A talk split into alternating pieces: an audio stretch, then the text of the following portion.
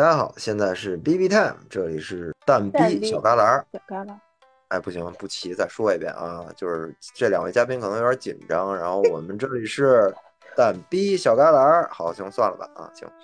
那个大家好，我是没活硬整的蛋蛋。我是不爱逼逼的小圆儿。我是海纳百川的小旮旯 Tommy。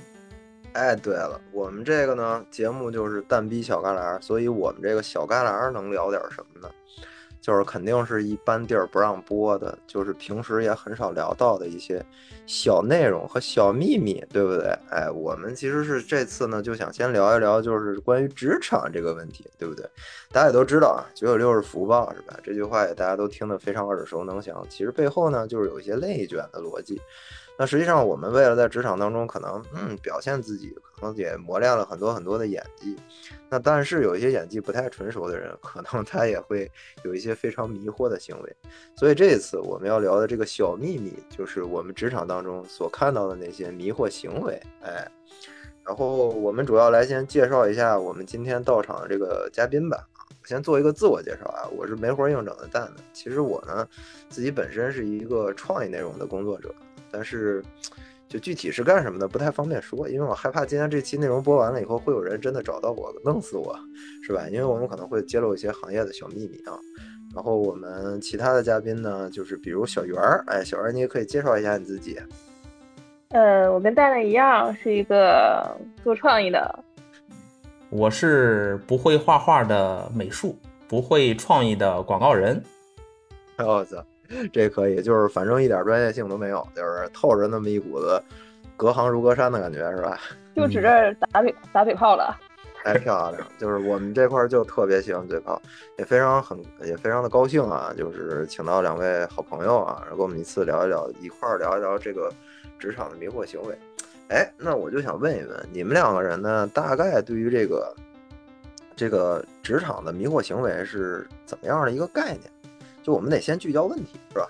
我们互联网思维嘛，得先聚焦问题，然后再通过一些颗粒度的事儿，然后把这个问题逐渐完善啊，然后再对样本量进行一个这个深入的分析，哎，对吧？互联网精神。所以说，我想知道一下二位对于这个职场的这个迷惑行为是怎么看待或者怎么定义的？其实我觉得呢，这个之所以称为是迷惑行为，其实就是在职场中，呃，做了一些自己平时不太做的，而且不是在自己的一个工作节奏里边的操作不太娴熟、不太自然的一些行为，所以才称之为迷惑行为嘛。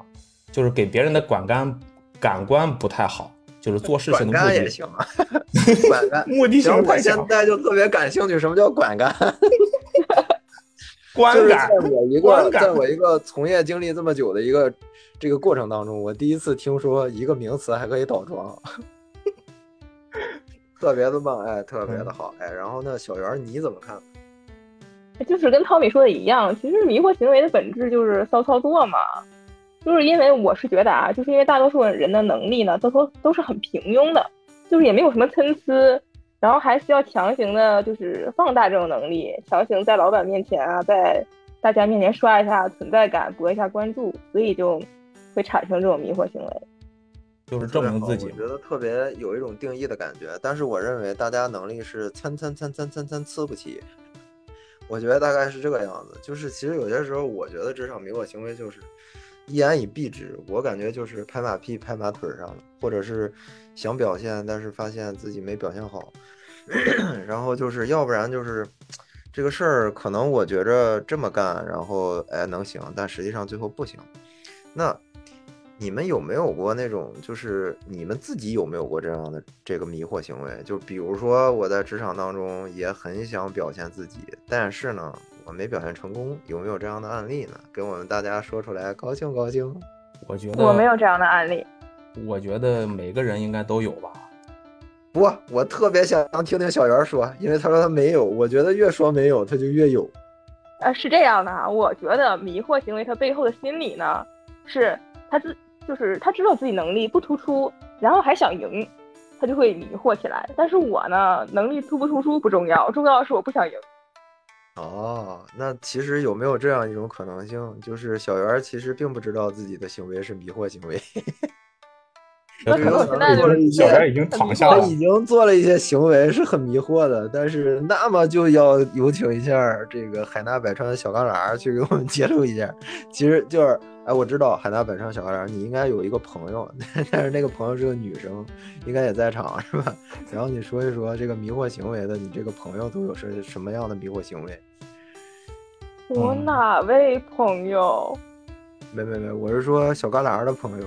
你你知道那个小圆给我的感觉就是他最迷惑的是什么？就是他给我的感觉就随时随地、随时都能睡着，就是只要是没有事儿的时候，他倒头就睡，就是特别迷惑。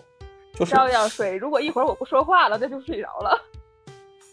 就是那那你在就比如说走楼梯或者是去食堂打饭的时候会睡着吗？啊，会睡着。就是我在游泳池里也一样能睡着。那就是到最后，你你的目的是什么？就是为了让那个游泳的那个就是救生队员去救你吗？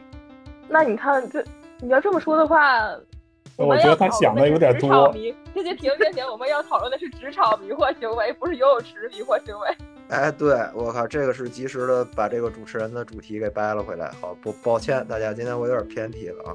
没有什么，就是这个直惑这这个迷惑行为，我觉得大家就是 可能不太好启齿。那我就先开个头，我觉得是不是特别不好意思？哎，我有一个朋友，你看这个就很好开头了。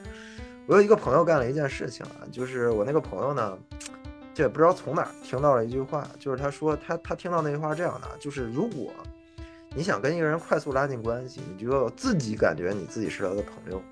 哎，你们有没有听过类似的话？应该也有吧。就是你先，也第一次吗？对呀，我听过的那个说法是，如果你想跟一个人拉近关系，就要跟他借钱。哎，对，你看，就咱们这个说法就是非常的一样啊，一致。就是那这个说法真的是，哎呀，一点都不小众。我就说我这个朋友，我当时就告诉他，这个说法很小众，他还不信。完了之后呢，他就按照这个东西去做了。当时他想跟这个公司的就是一个很高层级的一个领导呢，去建立一个更好的一个认知，他想要升职加薪嘛。对不对？完了之后呢，他就听到了这句话，觉得这句话哎可能有点用，可能能这么做，然后他就不小心试了一下。他想啊，朋友之间嘛，对不对？就是正常的，哎，你吃了吗？你我吃了嘛，对吧？就是大家聊的比较随意啊。那么这个事情呢，他的结果是他在现实中实践的时候，他干了一件事，就是他发现啊，那个领导有的时候晚上会下楼，就是在食堂里边吃玉米。然后有一天，他就想，哎呀，我就跟这个领导聊聊天，我看他今天心情不错。然后他觉得，我跟这领导要建立一个好的关系，就是我要用朋友的角度跟他开个玩笑。然后他打他他去，这个这个这个直接跟领导说那句话是，哎，你最近怎么没吃玉米啊？然后就，然后这个这个结果就是领导就尬住了。领导说啊，我什么时候吃玉米了？然后这个事儿就变成了他当时也慌了，就是他发现这个包抛出去以后，领导没有按朋友的套路去接，就感觉有点不讲武德。那你说这个事儿怎么办？当时我这个朋友就慌了，然后他想这个事儿怎么办呢？就是他说他也没吃，那这个事儿就是说那个，然后他硬尬，就是那哎呀，那那个是不是这两天，呃，你再回忆回忆，前两天不是吃了吗？哎我，然后领导就有点，你有事儿找我吗？啊，我这个话一说出来，我跟你讲，简直就是基本上代表审判，你这人就死定了。结果果不其然，没多久这个人就被开掉了。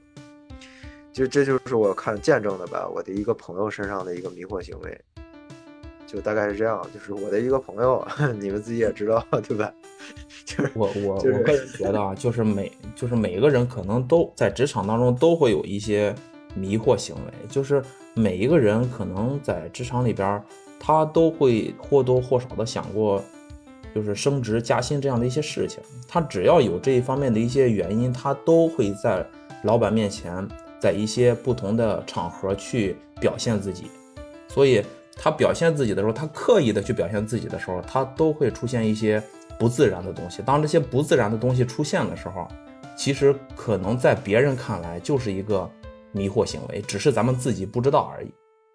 对，然后基本上就是，哎，你自己以为自己，哎，我可真是个小机灵鬼，但是在引导下来，你可真可爱，是吧？大概就是这样一个情况。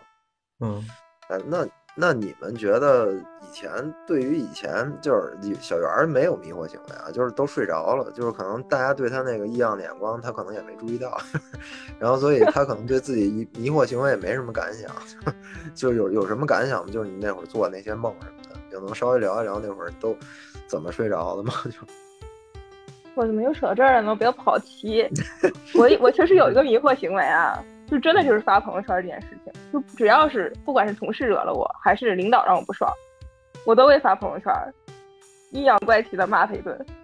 但是你知道小我其实圆发的嗯，朋友圈，我觉得就有一个特别神奇的功效，就不管他这个朋友圈发完这个朋友圈到底写没写任何名字，你就感觉是在骂自己。就当我看完以后，我觉得他好像在骂我，就是啊我不知道小白脸有没有这个感受，哎，但是我是真的有。我没有觉得骂我，我我可能觉得他可能在骂我们的某一个同事，我会就是去。但是我感觉我就代入了，你知道吧？哎，我的扫射能力这么强吗？那我岂不是上级了我更大的老板吗？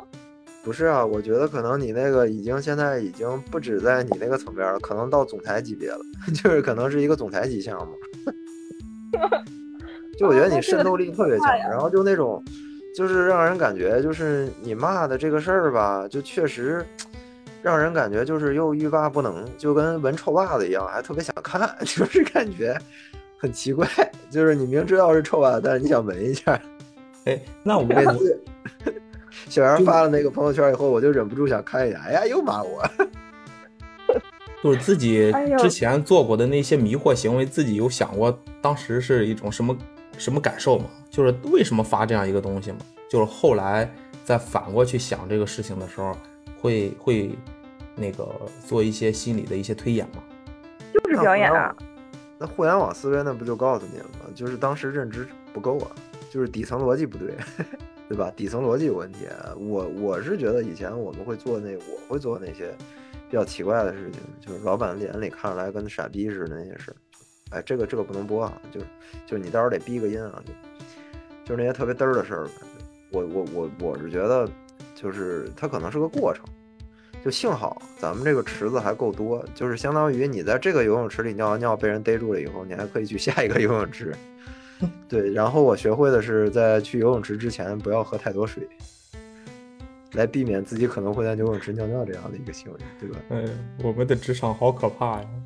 哎，在你我跟你讲，这个这个，我跟你就之前在网络上，我不知道你看没看过一个故事啊，就是就是有一哥们儿，他说那个他们领导在开会的时候放了一个屁，然后有一个特别爱表现的人就说那个就是他发现他就是因为他就坐在领导旁边儿，因为他爱表现嘛，那肯定领导也会一直表现，然后就正好坐在领导旁边，然后站起来就说那个我放了个屁，我我我我要出去，我靠，真的。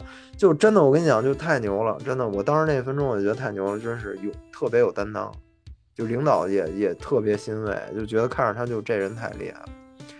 就其实大家想的是，就也许这件事儿特马屁，但是你知道领导眼里会怎么看这事儿？我觉得领导首先会感觉很尴尬。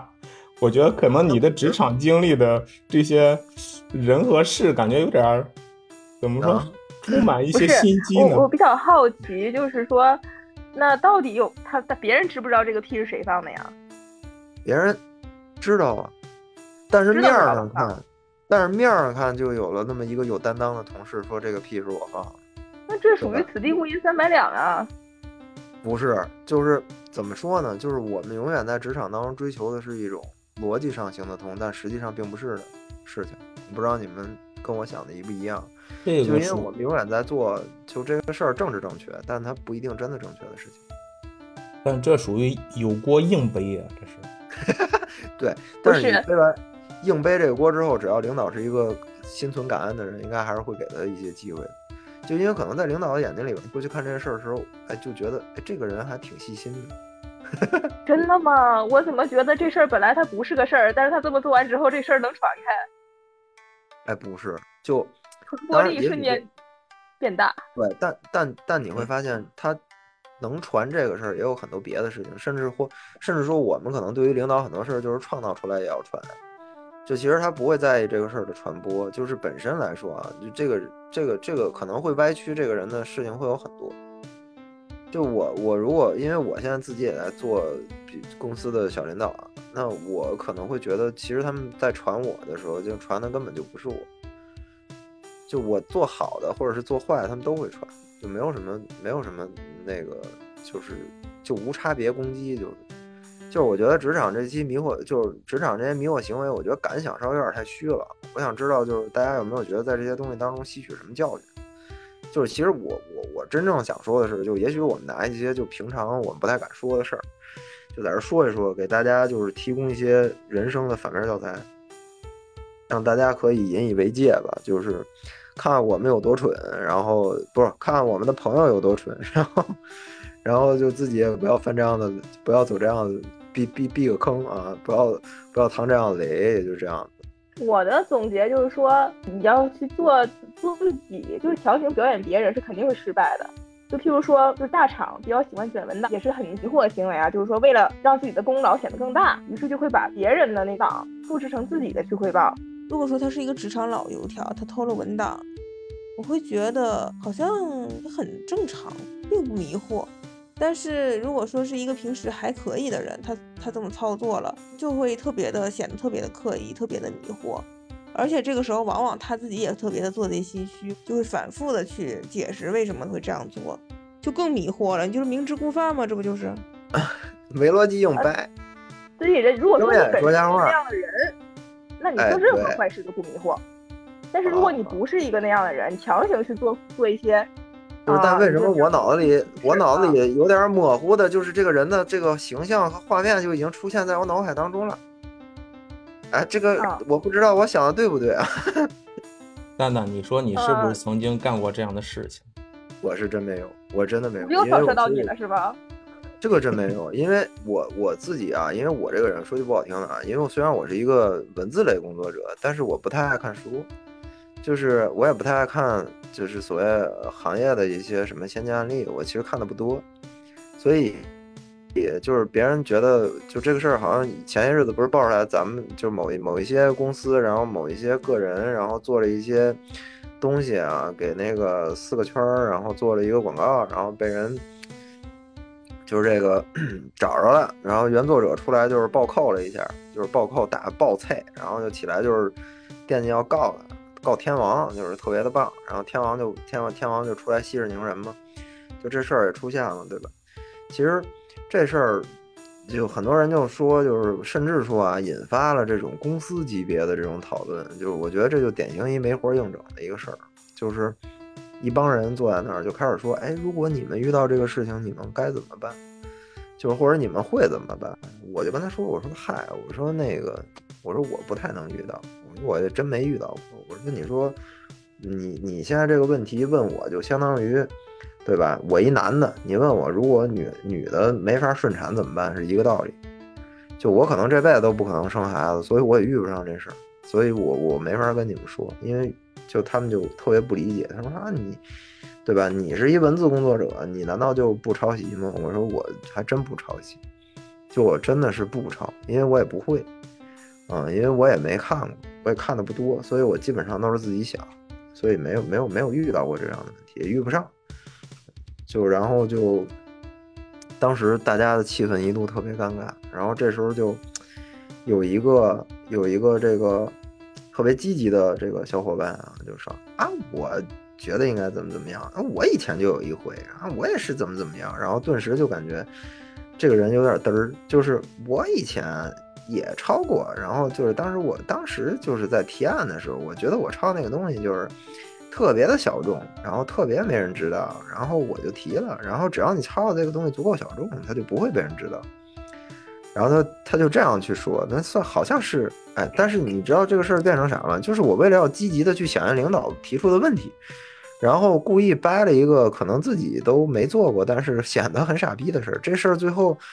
大家也不会记得别的，就记得他他妈抄袭，然后他还抄的，就是特别小众，然后但是道德还特别败坏，就是特别弱智。本来想表现一下，但是结果砸锅了，就是这样。我也想聊聊一下你刚才提的一个问题，就是在职场当中，就是自己可能怎么样去避免一些这个职场的迷惑行为。我觉得，对于对于我来说，我觉得是不是大家还是要。潜心的磨练演技呢？就是不是，我不认为是。这肯定不是。你底层逻辑得对，你底层逻辑一定不是磨练演技，演技是演技是零，底层逻辑是一。就是如果你不知道这事儿运行的本质和大家想在这个会议上讨论出来的一个结果是什么，你就一定不可能，就是就是就是得到一个正向的结果。特别简单，就这个事儿，你你想，如果一个公司层面去跟你讨论抄袭的事情，他想知道什么？他想得到什么？真的是解决方案吗？这个事儿出来了就没办法解决。你想过怎么解决吗？这没法解决。嗯，但是事儿但是回到回到咱聊的那个迷惑行为上来说的话，这个之所以产生这种迷惑行为，可能，嗯，大家可能对这个东西还是不太熟练。我觉对啊，得，因为原因是什么？因为你不知道这个会议的目的是什么。因为真正的目的不是为了要解决这个问题，真正这个目的是看看有没有人有这个行为。因为你不知道会议的主题是什么，因为很多我们的会议的主题，还有包括尤其一些价值观共建啊什么乱七八糟这种会议，它真正的目的真的不是你所谓的那个标题上写的东西，而是在于他要去知道你的行为到底是什么样子，然后他要去了解你的行为准则。价值就价值观这种东西，公司类型的价值观，不管是贯彻还是什么，这些我们统一把它理解为领导的诉求，对吧？因为职场迷惑行为永远是我想去，我想去满足领导的诉求需求，然后我做了一些很奇怪的事情，或者是我想拉近领导的关系，在领导面前体现我的价值。之后的话，结果结果使力使反了，然后使使劲使大了，就有这种情况。那么，那为什么会有这种情况？就是因为可能你太就事论事，你太以标题为目的去做这件事情。嗯，就是你什么时候该怼领导，什么时候该，对吧？就是该去给他提一些意见，或者是怎么样。有些时候就是真的是这样，就是有些时候一个领导，就是你可能会煞有介事的告诉他，我觉得你公司有点问题，然后那人就会很奇怪啊，有什么问题？我觉得你公司蚊子太多，难道就没有钱去买一个驱蚊器吗？如果不行，我买。那你就会觉得大家都在提问题，但你开了个玩笑，别人就真的就事论事说啊，你太严厉了，你逻辑什么什么，你跟我们沟通的时候太难了，真的那么说。但是我说的时候就这样说。嗯就再问我，哎呀，我说他们不都说了吗？对吧？那其实我就是一个游离的状态，但是这种事儿你就会发现很好用，就他不会不会得罪人，你也不会不太会得罪你的领导。那在这儿的时候，我为什么会判断我会说这个话？我会按照我自己在我这个圈子，也就是说他是呃顺序发言，就依次依次绕圈发言。就比如说有十个人，那可能领导会从他的右手边开始发，然后到我这儿呢，大概是第七个位置或者是第八个位置。我觉得领导已经听了一圈 diss 了，就到我这儿前六个人都在 diss 他，就是我们那个叫裸信会啊，就是都在 diss 他。那到我这儿的时候，我在想，我应该给他缓一口气，就缓一口气，我就开个玩笑，让他不要再听 diss，这就是我的想法。那你觉得这个真正给他领导提意见有用吗？他能听进去吗？未必的。你想改变一个人太难了，那根根本就是个伪命题，嗯对？吧？你得知道这件事情做的真正意义，或者领导做这件事儿真实目的是啥。他就只想体现一件事情，哎呀，我可是一个平易近人的人，我啥可都听得进去。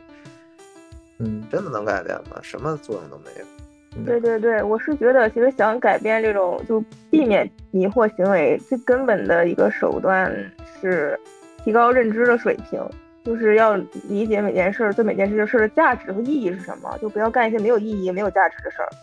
对，嗯，你知道领导的这个行为到底是要做什么？有时候领导还有迷惑行为呢，对吧？嗯 就是小旮旯应该很有体会啊，就是领导的迷惑行为，就是他离领导很近。对，但是哎，我就不能再带了，因为这个这也是我的一个好朋友，就是我不能再往下带这个节奏了。我还不想这这个朋友就是真朋友，就是就不是我的朋友那种。嗯，就是，但是说实话，我觉得有些时候你觉得领导的行为很迷惑的时候，很有可能是你不知道他面对着什么。我觉得就是我们再去看，就是其实咱们现在聊的话题应该就是，呃，怎么去这个职场的迷惑行为的形成到底是什么原因？其实我觉得我们在聊这个，其实职场的迷惑行为的成因，我觉得其实就是认知不对等造成的。对，这个根源其实特别简单，就是我对这件事儿认知和你们对这件事儿认知它不一样。就是领导他所面对那个层面的问题，就是真的，你你想，我们再去上会，就是五六个部门坐在一起去讨论出来一个结果，这个五六个部门一块儿去讨论，就是鸡一嘴鸡一嘴鸡一嘴，然后就都是鸡一嘴，然后最后讨论出来这么一个你看着都可笑的一个结果，但是最终它就是这个结果，这个结果是大家都拍板定了的。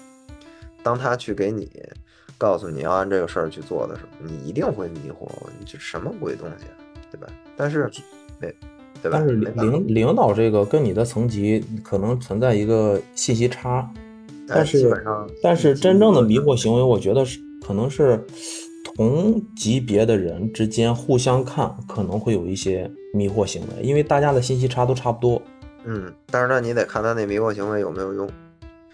如果他那迷惑行为做完了以后，好像在逐渐的在这个过程当中，发现他的迷惑行为竟然给他带来了，比如说升职加薪或者是好项目的机会，那也许这种迷惑行为只是我们以为它是迷惑行为。哎，其实还真的可以拿到更好的项目。我可以讲讲讲一个共同的朋友，我跟 Tommy 的。呀，啊，那我认识吗？那你不认识，但是你见过先讲故事吧。哎，就是，就我觉得这件事情这件事儿，他办的特别小学鸡，但他就是这么办了，也赢了。就当时呢有一个项目，就是嗯在、在广告圈，大家都很追求爆款的可能，于是他就特别想要那个项目。然后结果当时呢，我俩都是同一个职位的，同一个角色，其实是他不嗯想呢，你确定这人我不认识吗？你认识的，你认识，你见过。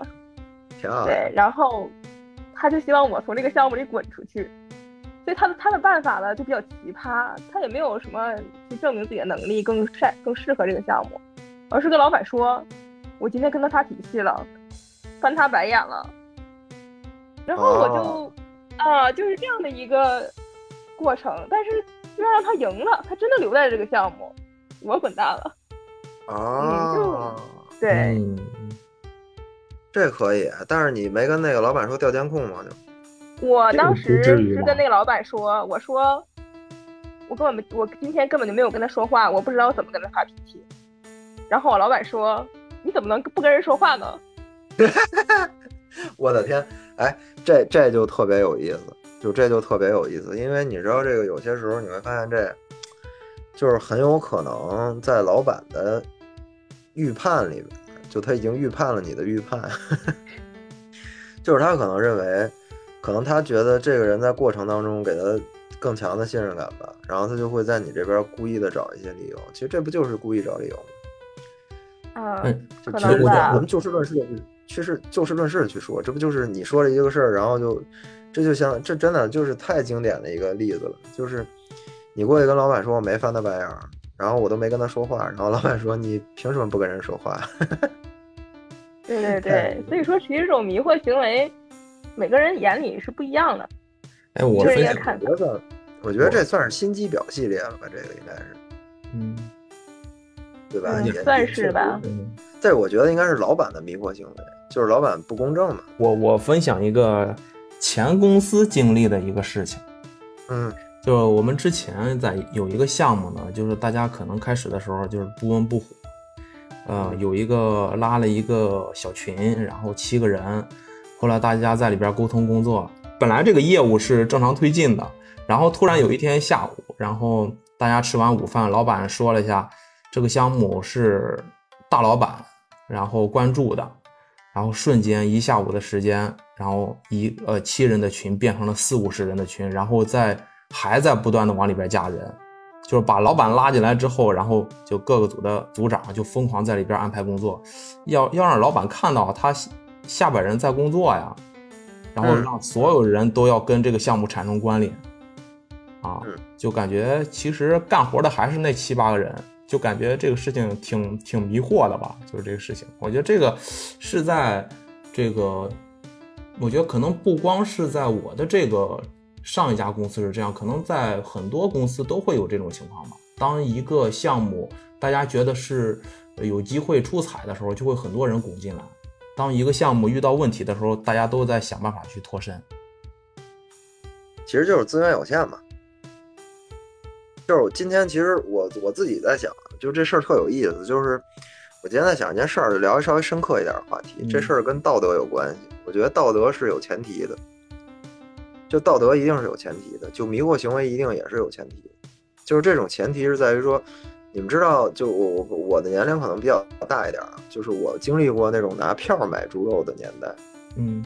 经经历过那样的一段时间，可能但是我那会儿比较小，就是但是我印象很深，就是我奶奶为了去买到那个猪肉，跟别人就是各种挤，带着我，就是当时因为那个挤的我倒是差点给我挤丢了，真的是，我当时还是有有点印象，因为我记事儿比较早，一两岁吧，然后之后就这事儿吧，就是对你要实在不信的话，我可以说我的一个朋友啊，就没关系，就是。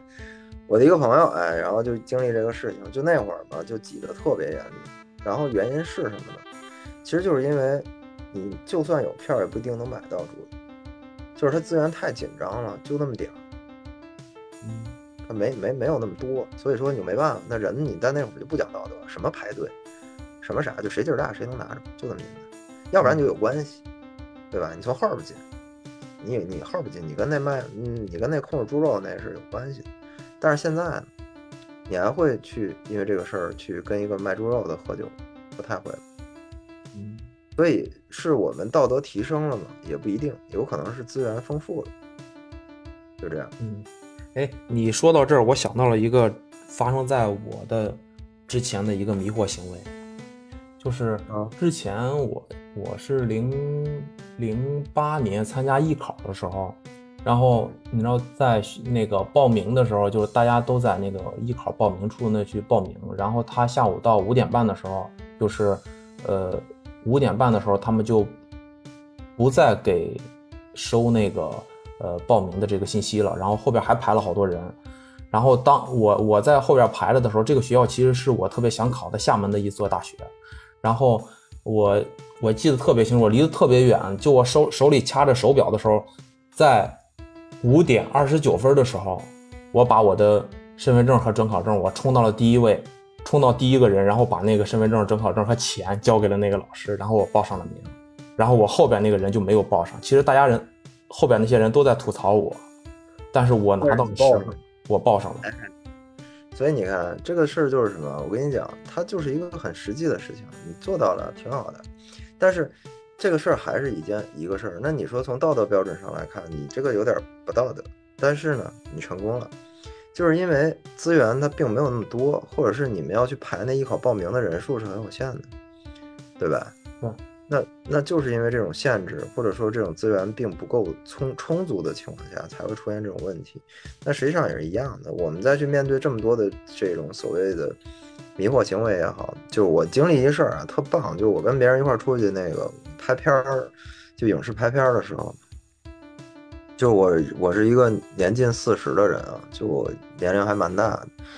然后就是出去去拍片儿的时候，然后我就遇到了一个事情，就这个这个我的客户，我的甲方就是一个 M 公司啊，就 M 公司的一个甲方，就是一个小小女孩，她九九二年。然后之后他发现呢，就是那个演员是一个这场戏是演员坐的，坐在那儿拍，就然后发现那演员那裤子特皱，然后就突出了演员某些位置，就是特别的好。然后 在那个大间里边呢，就大间可能有一些那个就是圈外小伙伴不知道是什么。就是导演拍片的时候，他会有一个特别大的监视器，一个屏幕，那个屏幕可以直接关联那个摄影机，然后就是可以看到那摄影机里的画面是同步的，这么一个东西。它呢，目的就是为了不要这么多人在那个场地里出现，因为不也不会有所有人都能看到那个摄影机里的影像嘛，就这么一个设备。我说这个设备呢，客户就在那个大间后边，然后就看到了这个这个，反正反正算是比较突出的这么一个画面吧，然后这客户呢，就觉得这裤子不行，然后当时就开始找，就全场开始找裤子。结果好死不死，客户看上了我的裤子，然后这个事情就演变成让我当场脱裤子。你说这个行为是不是非常的迷惑？但是我还真就脱了。哎呦，那你也挺迷惑呀。不忍常人之不能忍，对不对？那你说人九二年的小女孩让我脱裤子，那我就脱呗，对不对？那我还寻思是件好事呢。这这事儿是为什么呢？就你说，按理说，我这个也干了不少时间了，我可能也就比如说我在自己的公司里边，我怎么着也是个领导，还是受人尊重的。让我当场脱裤子这种行为，是不是有点稍微这个有点打压我的人格？或者说是让别人觉得我实实际上有点尊严扫地，确实是，就我也这么觉得。但是你知道，就当你背后有十个人跟着你吃饭的时候，你就会发现这个事儿你必须得做。如果因为这件事情你不做，导致这个生意没了，或者说当时那个拍摄就不拍了，啊，或者是比如说两个小时或者是三个小时去买那条裤子，你要不脱，这个事儿就变得就是你成本根本就控制不住。你如果控制不住那个成本，你就会发现，哎，可能有四个人得饿肚子。当你在面对这种事情的时候，你是没得选的，你只能做迷惑的行为。嗯，那证明没活硬整的蛋呢还是有个大格局的人。这你看这格局这这一块格，那格局这一块咱拿捏的非常死，那也是相当可以，对吧？但就所以说，你看，就人类的迷惑行为，我认为它也不只出现在职场这件事情，有可能大家的迷惑行为在日常生活当中也能看见。比如说刚才这个，对吧？这个这个小巴达老师，就是这个艺考报名这种事儿，我也我也经历过这类的事情。比如说核酸检测，我们最近的这段时间不是一直都在各种核酸嘛，对吧？嗯嗯就核酸检测，就是核酸检测之前，我跟很多楼的邻居都不是朋友。就核酸检测之后，我是在微信群里边加了很多一二号楼的朋友。就为什么呢？因为一二号楼它都在一个点儿检测，因为一二号楼的朋友，因为检测人特别多，因为就一个点儿，所以大家都在排队。然后我那朋友就我们建立了一个什么样的联盟呢？就是我们这二十来个人，就我们会有一个自己的小群，就如果谁先去排队的话，就会跟那群里说一声，然后就会有很多人对跟接龙似的，然后我们那都说，哎，哥们儿你在哪？就是开始聊天就过去了，就大概这样。对，然后我们会轮班儿，就是去去那个排，然后这样的话效率就会特别高。就这是我们干的，就我觉得也有点小缺德吧，就是，但是这事儿确实特别好用，就特别有用。然后就你会发现有邻居，就是就是就是以前都没说没说话，就是他都不知道谁姓什么，就是不知道谁是什么，就然后就就出现了这样的集结，就是我觉得这个事儿就是无非就是资源一定会就是就给我们导致出来我们有一大堆急中生智的想法。嗯，哎，顺着刚才你说的那个，就是我突然想到，呃，是不是有时候那个也有时候就会觉得这个职场的迷惑行为特别容易上瘾，就是就是因为往往这样的人呢，其实能得到一些自己期待的一些结果，从而继续迷惑下去，然后形成一个循环。对啊那肯定的，就是这种事儿一定是会上瘾的。如果他的迷惑行为成功了，就比如说我脱裤子成功了以后，我可能老脱裤子，就特别棒。就是下回我可能会给客户提供一个服务，哎，您需要我脱裤子吗？尤其是九二年的女客户，尤其是 M 公司的客户，啊，所以说迷惑行为它还是能换来正反馈的，它才会持续下去，是吧？对，那一定的，嗯。即便他被判定成为一个傻逼，但他还是得到了利益。不不不，就迷惑行为，你们现在还依然能见见识到它的存在，一定是因为这个迷惑行为在这个地方还能行得通。如果行不通的话，假如这个人做了迷惑行为，但是他行不通的话，他应该已经被开除了。嗯，那不就是吃玉米那个吗？对，吃玉米那个，哎呦我的妈呀，我那个朋友可惨了，我的天呐，哎呦我的天呐，就现在就我都替他难受，就我现在就替他难受，能感同身受吧？你想想，我的朋友嘛，对吧嗯，因为迷惑行为一定是能给这个人带来利益的，对他一定他做这件事情一定是有目的的，而且他达成了这个目的，或者是在无限的接近他这个目的，所以他才会继续迷惑下去。对，没活儿硬整，对吧？一定得没活儿硬整，就是就是有困难迎着困难上，没有困难制造困难也要上。哎，我我其实前两天那个聊到职场呢，其实我前两天看那个知乎看到了一个呃有意思的一个一个事情，就是有人在讲，呃，说职场上最傻的四种举动，然后看看你有吗？就是第一个就是总想着离领导远一点，还有一个是这个只知道默默的工作，功劳和呃这个薪这个奖金可能都被同事拿走了，被别人拿走了。然后第三个就是说话太太直男了，要不就是第四个就是公开挑战领导和领导发生争吵。这个我觉得，感觉咱这个性格的人，感觉每个人好像每一条都指在了我自己的点上。这哎还真是，但是但是说实话，那个公开跟领导争吵，我有，就是我不太记得了，就是应该是有会议室争吵，但是公开争吵我好像是没有，我应该是没有，但是有可能给，就是有可能摆烂，就有可能给，或者是给领导甩脸子，有有有过，但是谁还没年轻过呢？谁还不是个追风少年呢？对吧？天哪，那我这么老了还会公开争吵？那你就是太棒了，我。于是我现在已经有穿不完的小鞋了。那太好了，就是我的天呐，女生不都是鞋子多吗？就是。就今天我该穿哪双小鞋呢？哎，这个小鞋不错，就是这不说话这个。您怎么不跟别人说话？哎，这个小鞋好。嗯。哎呦，这逻辑还闭环了。对，这叫 call back，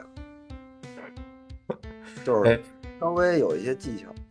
哎，你你你们觉得这个在呃职场中，就是造成人类迷惑行为的根源是什么呀？有总结过吗？刚才说了嘛，就信息差，资源有限，资源就是资源有限。因为你也知道三六一对吧？只有三，嗯，你又不想当那个一，当六你又觉得不值当，呃，或者说你觉得不平衡，你就想当那三，那毕竟只有三，别管那个东西资源量到底有多大，但它只有三。那你就必须要战胜其他七个人。嗯，那说到底还是这，对吧？你要拉拉另外六个人的小手欺负一个人，对吧？把他欺负成一多好。那说到底还是 KPI 和这种晋升机制造成的吧？因为老板要给你打分啊。KPI 呢？现在都 OKR 了。啊，都一样，差不多意思。不对 OKR 吧。就是，它就是在内卷环境下产生的东西。嗯。为啥内卷啊？哎，其实我觉得说句实在话，就是我我我更想去聊，就比如说职场迷惑行为，我觉得背后就是内卷。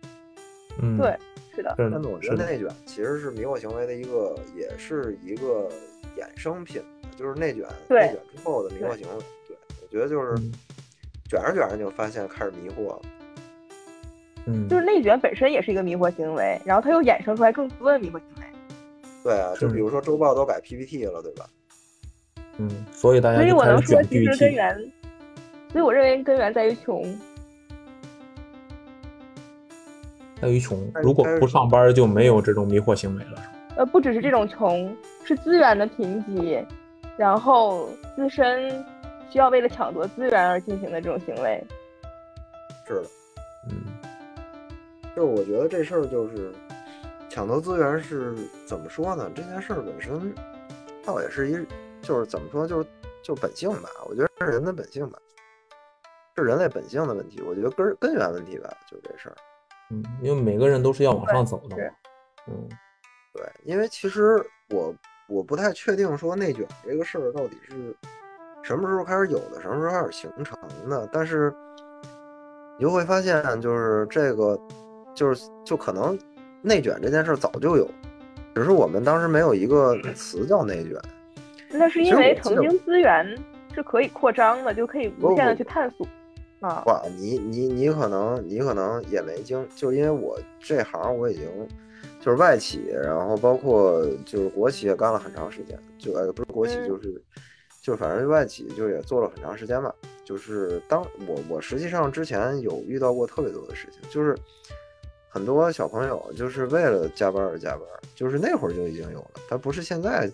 卷那会儿也卷，嗯，比如说你要提一个思路或者是方向，呃，老板说要仨，人家能给十个，嗯，那就很卷啊，那就是卷，那这个就不早就卷了嘛。我们等，我觉得在零八年开始，一零九年开始就开始卷了，只是我开始那会儿开始入职场，我觉得那会儿我开始理解这个事儿，但是那会儿我不知道有内卷这个词儿。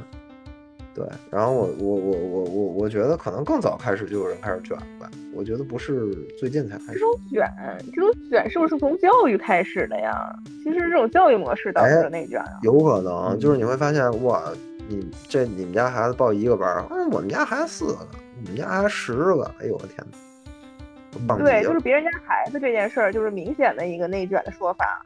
对，那要如果是我的话，我操，你们家孩子是个班儿逼呀、我我是觉得卷这个东西自古就是有的，就是可能只要有竞争，可能就有卷，嗯，因为对一定会不不不有人上。我觉得竞争跟卷完全是两个东西。你譬如说，我觉得像嗯，你你人本身你的基础，还有包括人的基础认知能力，还有包括我们的学习能力，这些大概都是一样。如果你不比别人多多去学，或者是多去寻找那个学习的方法，你自然就没有办法比别人学得多。有可能确实是一万小时定理吧，这个没办法。但是我不认为合理的竞争是内卷，我觉得内卷更倾向于倾向于啊，就无意义的竞争。嗯就无意义的表现。就比如说周报非得用 PPT 啊，虽然也是文字的，对对对，就譬如说我们写周报的时候，就是有的人非得把自己的名字放前边儿，这是有什么意义呢？呃，那你也可以学一学。可能老板也不在意这个东西。我跟你说，老板也就会看前三个，他最多也是这样，剩下的话就是你们看其他了。就是我跟你讲，我自己做老板，我突然开始发现，我底下人跟我交东西的时候，我不一定看那么全面，大概是这个样子。但是呢，你说他让别人去做那个不关键的点，或者是你做的工作是不关键的那个点，正好是老板没看到那些，那就是没产出啊。嗯，是我想问问大家，你们认为这些迷惑行为到底有没有实在的意义？嗯，我认为没有，就是他一定会得到利益，得到他想要的那种利益，但那个利益是不是等于客观上的实在的利益不一定，那只是他认为的利益，主观利益。我我觉得从他个人来说，他是得到利益的，这也是我觉得真正这个迷惑行为存在的价值。对，那我觉得啊，总结一句，就迷惑行为虽然好，但是迷惑有风险啊，行为需谨慎，好不好？啊，这个总结还是比较到位的。好嘞，那就欢迎两，那非常的高兴呢，今天有两位朋友来到这个单逼小旮旯一块儿聊聊这个事情啊，就我们的小秘密啊，就是我们有很多的朋友，也希望大家能给大家这个在收音机那边的小伙伴儿带来一些小小的提醒，或者说一些反面教材的案例吧。就是 你要是没有，你就当一乐也可以，没关系啊，也就这样。然后，呃，再说一遍，然后我是这个没活硬整的蛋蛋啊，今天就跟大家说再见啦。拜拜。拜拜。